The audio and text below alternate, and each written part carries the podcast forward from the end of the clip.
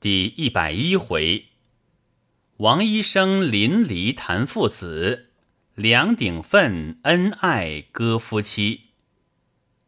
幸喜马车走得快，不多几时，便到了金丽园码头了。卜子修连忙先下了车，垂手站着，等道台下车时，他还回道：“是大人叫卑职坐的。”道台看了他一眼。只得罢了。后来他在巡防局里没有事办，便常常与些东洋车夫为难，又每每误把制造局委员私事的包车夫拿了去，因此大家都厌恶了他。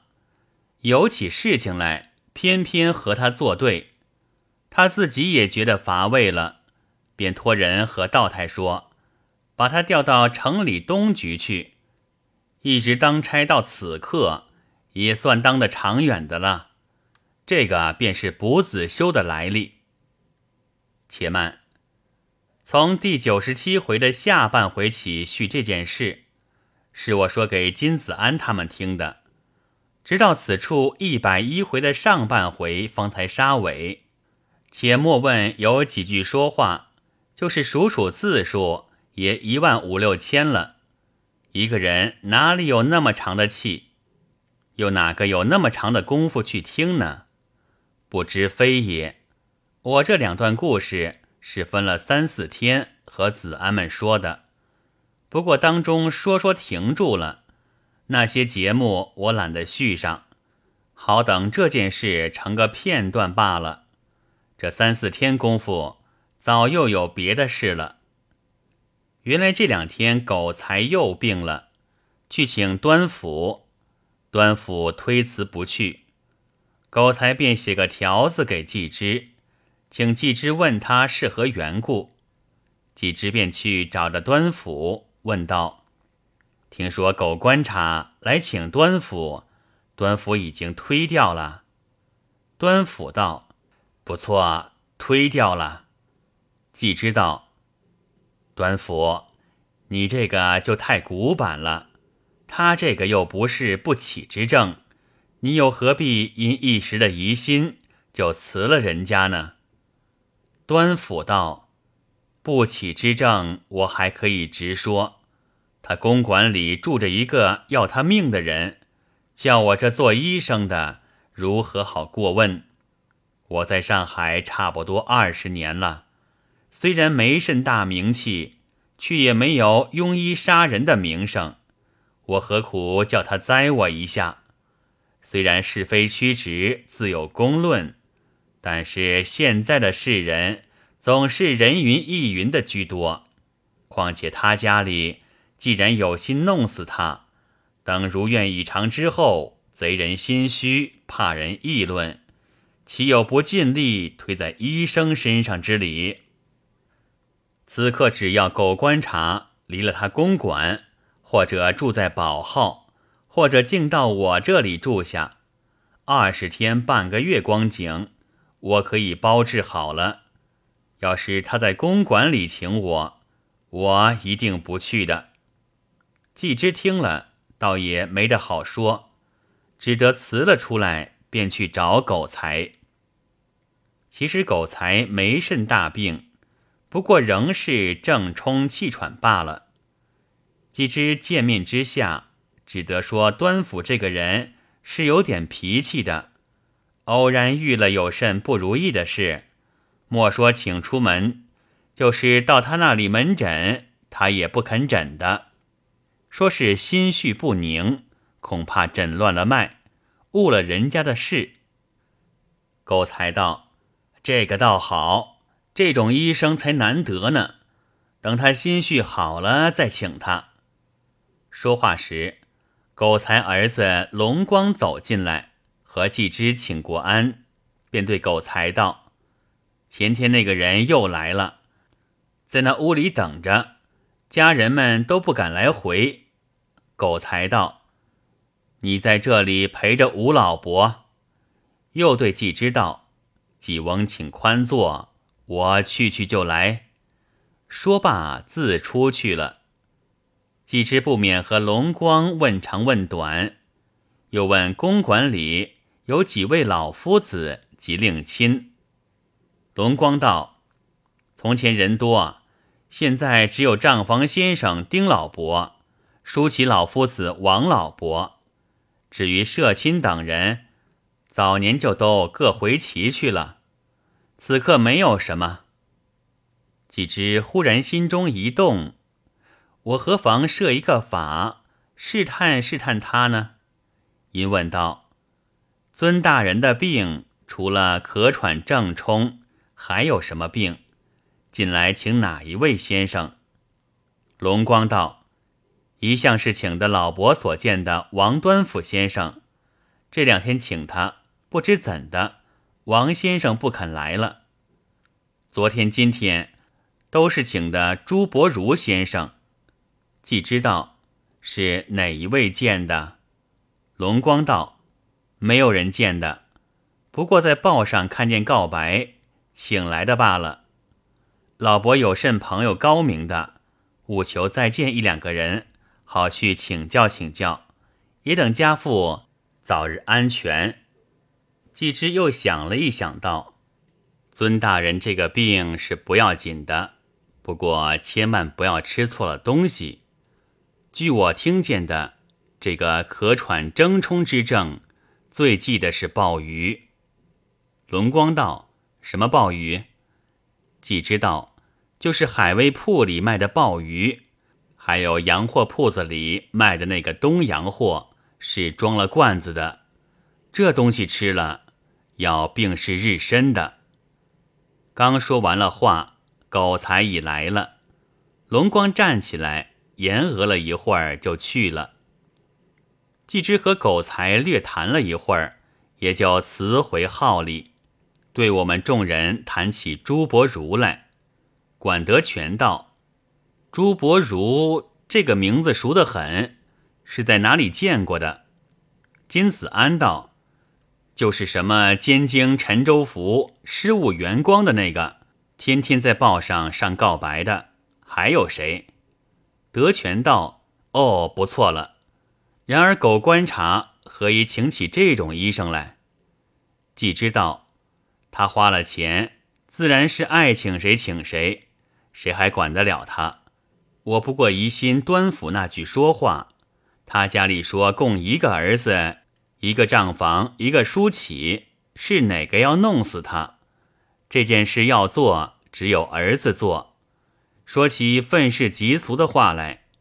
自然处处都有宵禁，但是平心而论，又何必人人都是宵禁呢？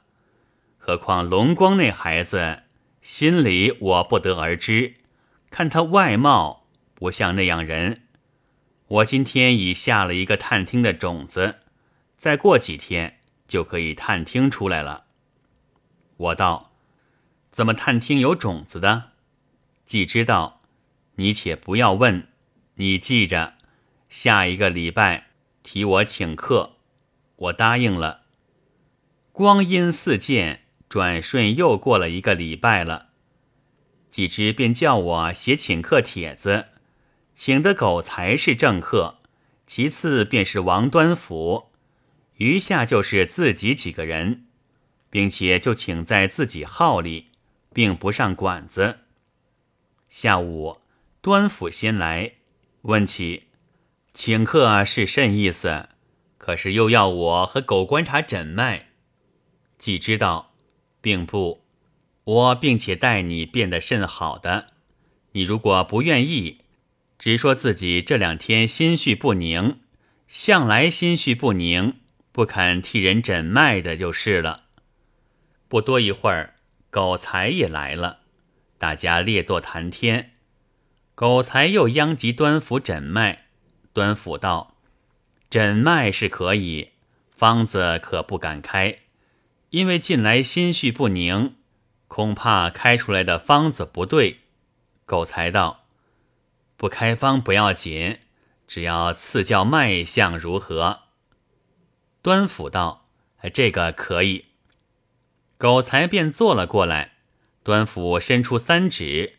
在狗才两手上诊了一会儿，道：“脉象都和前头差不多，不过两尺沉迟一点，这是年老人多半如此，不要紧的。”狗才道：“不知应该吃点什么药。”端府道：“这个实在因为心绪不安，不敢乱说。”狗才也就罢了。一会儿，席面摆好了，季之起身把盏让座。酒过三巡，上过鱼翅之后，便上一碗清炖鲍鱼。季知道。这是我这个厨子拿手的一样精品。说罢，亲自一一敬上两片。狗才道：“可惜这东西我这两天吃的腻了。”季之听了，脸色一变，把筷子往桌上一搁。狗才不曾觉着，我虽觉着了，因为季之此时尚没有把对龙光说的话告诉我。所以也莫名其妙，因问狗才道：“想来是顿顿吃这个？”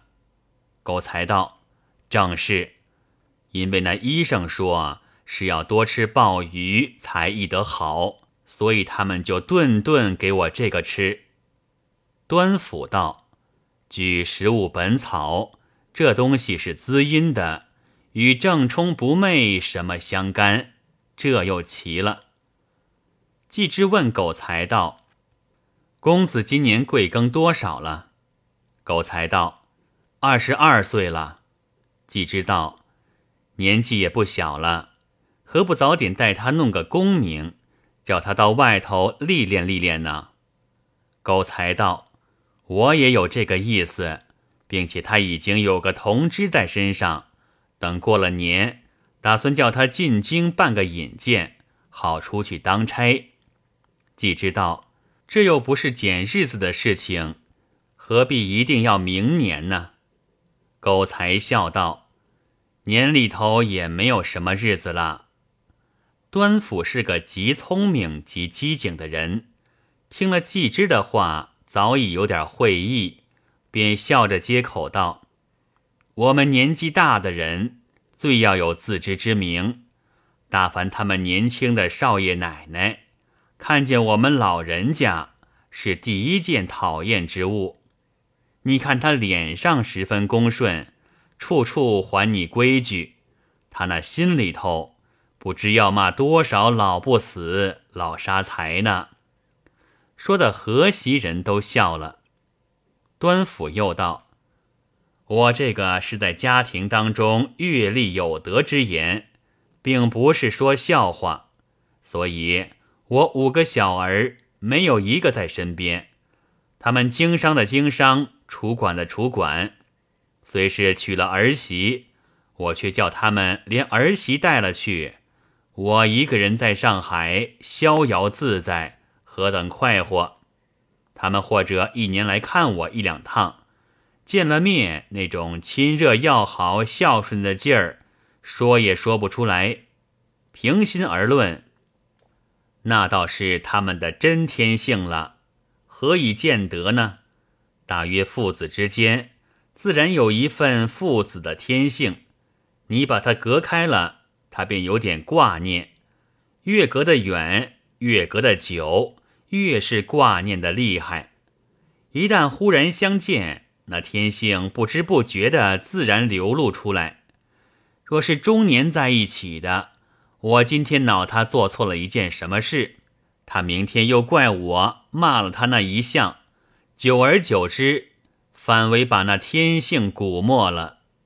至于他们做弟兄的，尤其要把他远远的隔开，他那有余之情才堵。若是住在一起，总不免那争执口诀的事情。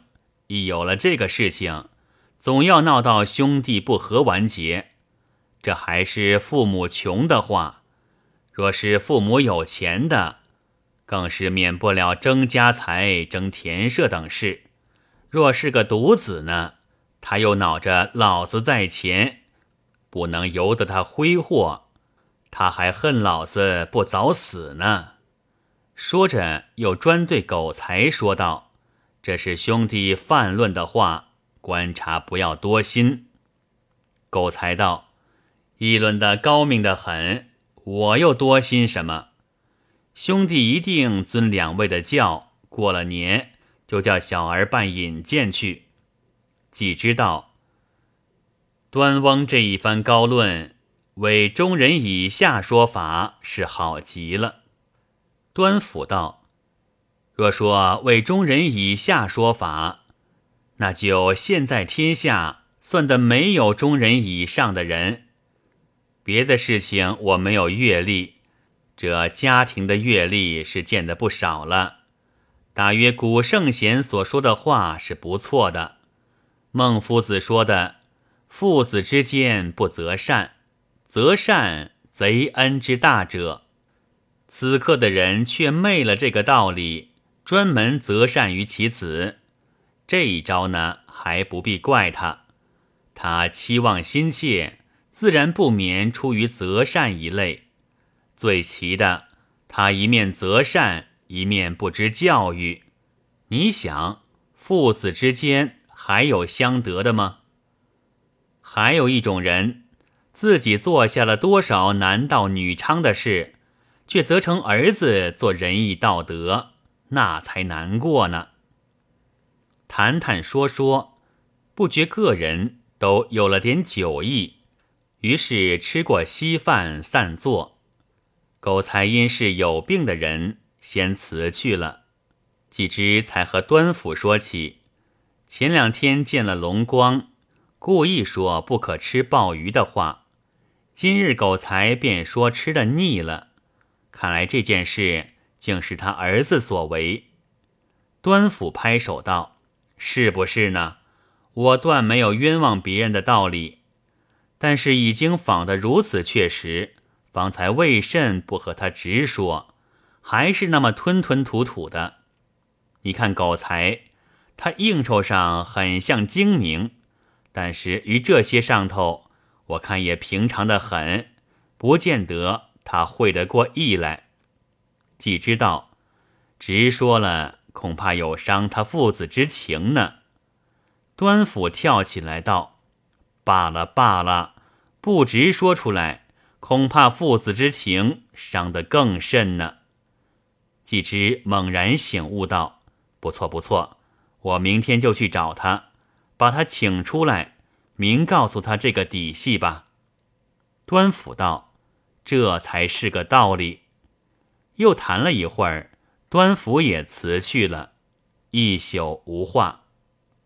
次日，季之便专程去找狗才，谁知他的家人回道：“老爷昨天赴宴回来，身子不大爽快，此刻还没起来。”季之只得罢了。过一天再去，又说是这两天厌烦的很，不会客。季之也只得罢休。谁知自此以后，一连几次都是如此。季之十分疑心，便说：“你们老爷不会客，少爷是可以会客的。